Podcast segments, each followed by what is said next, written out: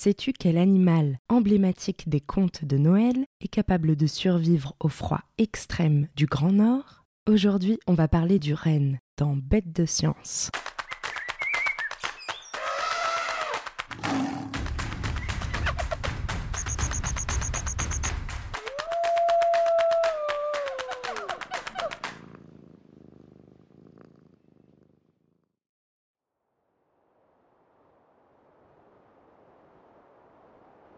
Bienvenue au pays du froid, de la taïga et des aurores boréales. Nous sommes en Laponie. Cette région, située au nord de l'Europe, entre la Suède, la Finlande et la Russie, concentre à elle seule toute la magie du Grand Nord, de ses espaces infinis et de sa beauté renversante. En décembre, la neige recouvre l'ensemble du paysage. Des plaines aux falaises, en passant par les forêts de conifères de la taïga, tout est blanc. Un silence ouaté nous entoure. Le temps semble suspendu. Seuls sont audibles les bruits de nos pas dans la neige épaisse et de nos souffles blancs. Parfois, nous avons même l'impression d'entendre notre propre cœur battre dans notre poitrine nous arpentons une contrée mythique, peuplée de grizzlies, d'ours, de lynx, de loups et de renards polaires. Le calme est donc un leurre. Tout autour de nous vivent des animaux extraordinaires, adaptés à des conditions climatiques extrêmes. Parmi eux, il en est un à l'aura particulièrement magique. Le renne peuple les contes de Noël, et nous sommes ici chez lui. Posté tout près d'une clairière, notre mission du jour est de réussir à l'observer. Et il nous faut faire vite, car bientôt le jour cédera place à la nuit. Ici, en cette période de l'année, les journées ne durent qu'une poignée d'heures, tandis qu'en plein mois de juillet, le soleil ne se couche jamais. Et oui, la vie au pôle de notre planète est un peu spéciale, je te le concède. Regarde, entre les arbres, sur notre droite, les voici, les reines de Laponie. Il y en a un tout proche. Le museau collé au sol, il cherche de la nourriture. Sa silhouette majestueuse est surmontée de grands bois. C'est donc une femelle. Les mâles, eux, ont déjà perdu leur bois à cette époque de l'année, tandis qu'elle gardera les siens jusqu'au printemps. En voilà une surprise les reines de Noël sont en fait des femelles. Mais que sont véritablement ces bois qui rendent le renne si reconnaissable? Eh bien ce sont en fait des os. Oui oui, des os qui poussent à partir du crâne des cervidés et qui ont la faculté extraordinaire de se régénérer. Chez les autres espèces, seuls les mâles en sont pourvus, mais chez les rennes, mâles et femelles arborent ces magnifiques coiffes. Les bois sont recouverts de peau et de fourrure que l'on appelle le velours. La peau joue un rôle essentiel. Elle permet de relier les bois à la circulation sanguine et de leur apporter ainsi tous les nutriments dont ils ont besoin pour grandir. Ce renne femelle fouille à présent le sol à l'aide de ses sabots. Car, autre particularité extraordinaire, les sabots des rennes durcissent pour affronter l'hiver, son lot de glace et de neige épaisse. Pratique, car ici il peut faire jusqu'à moins 40 degrés. Mais pas d'inquiétude, comme ses comparses, cette femelle est bien au chaud, protégée par sa belle fourrure marron et blanc faite de deux couches de poils. C'est une protection imparable contre le froid. Ce qu'elle recherche, c'est le champignon qui constitue la majorité du régime alimentaire des rennes, surtout en hiver, le lichen. Le lichen est un organisme extraordinaire, présent dans le sol de Laponie et auquel il faudrait consacrer un épisode entier. Comme tu peux le voir, les rennes en raffolent. Tiens, un autre individu approche. Celui-ci n'a pas de bois, c'est donc un mâle. Il est plus grand que la femelle et approche les 200 kilos. Lorsqu'il marche, des cliquetis nous parviennent.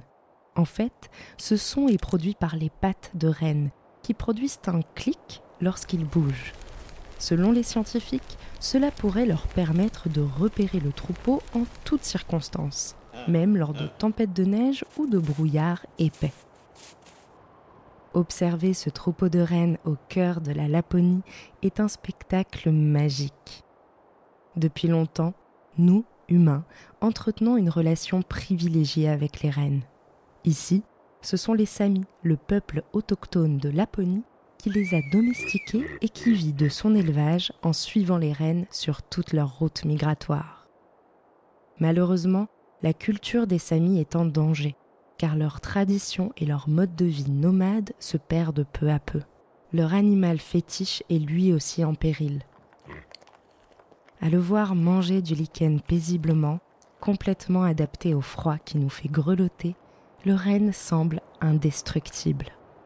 Pourtant, les activités humaines qui abîment les forêts et le réchauffement climatique qui fait augmenter les températures impactent son environnement, menacent sa principale source de nourriture, le fameux lichen, et l'exposent aux parasites. Notre cher cervidé est à présent une espèce vulnérable qu'il est important de protéger.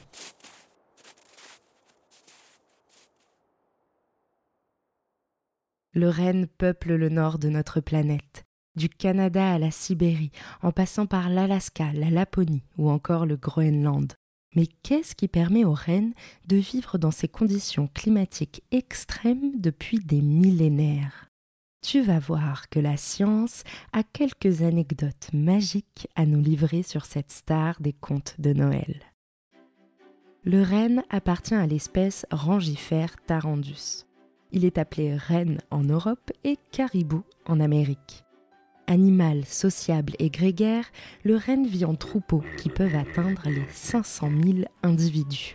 Oui, ça fait beaucoup de monde. Le fait de se regrouper permet aux rennes de se protéger contre les prédateurs et contre les attaques d'insectes qui peuvent être féroces dans le Grand Nord.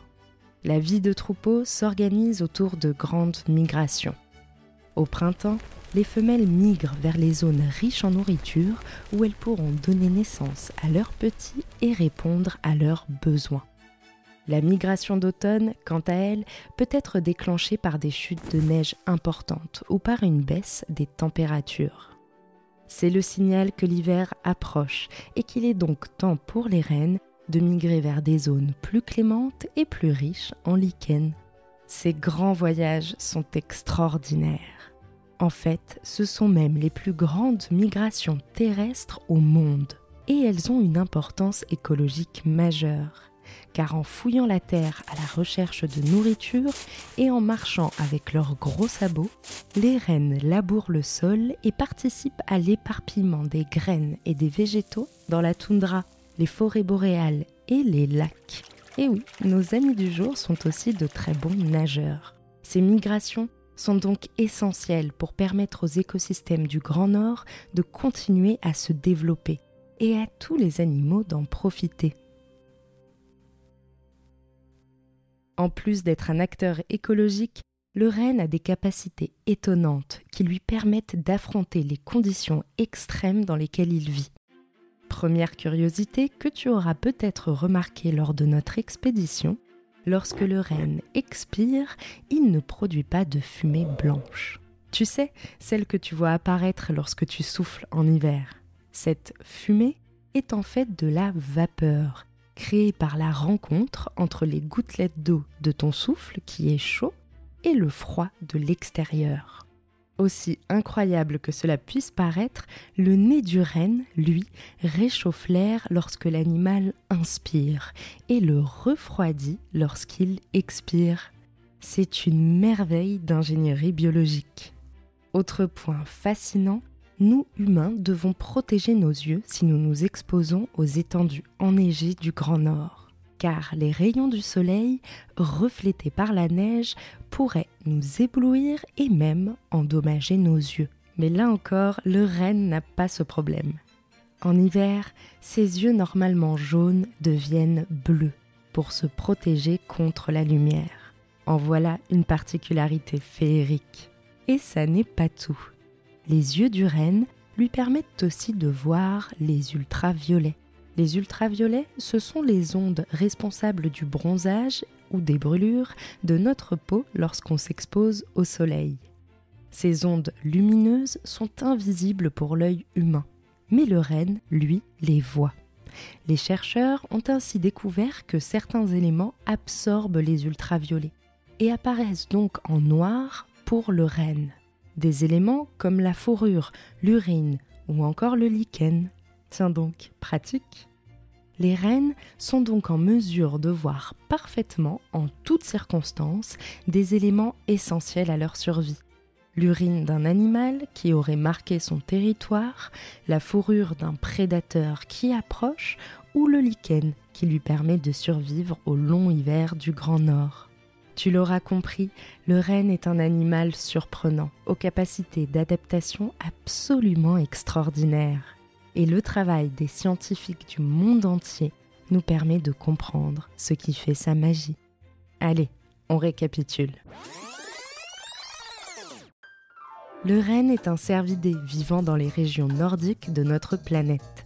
Herbivore, il mange plantes et graines et survit au long hiver polaire grâce au lichen. Cette star des contes de Noël est un animal sociable qui effectue les plus grandes migrations terrestres au monde. Adapté à la survie dans des conditions climatiques extrêmes, le renne a un nez autochauffant, est capable de voir les ultraviolets et de se protéger de l'éblouissement de la neige en changeant la couleur de ses yeux. Alors, pas si bête le renne Merci d'avoir suivi cet épisode de Bête de Science. Si ce podcast te plaît, tu peux t'abonner pour découvrir de nouveaux épisodes toutes les deux semaines et en apprendre toujours plus sur la vie fascinante des animaux.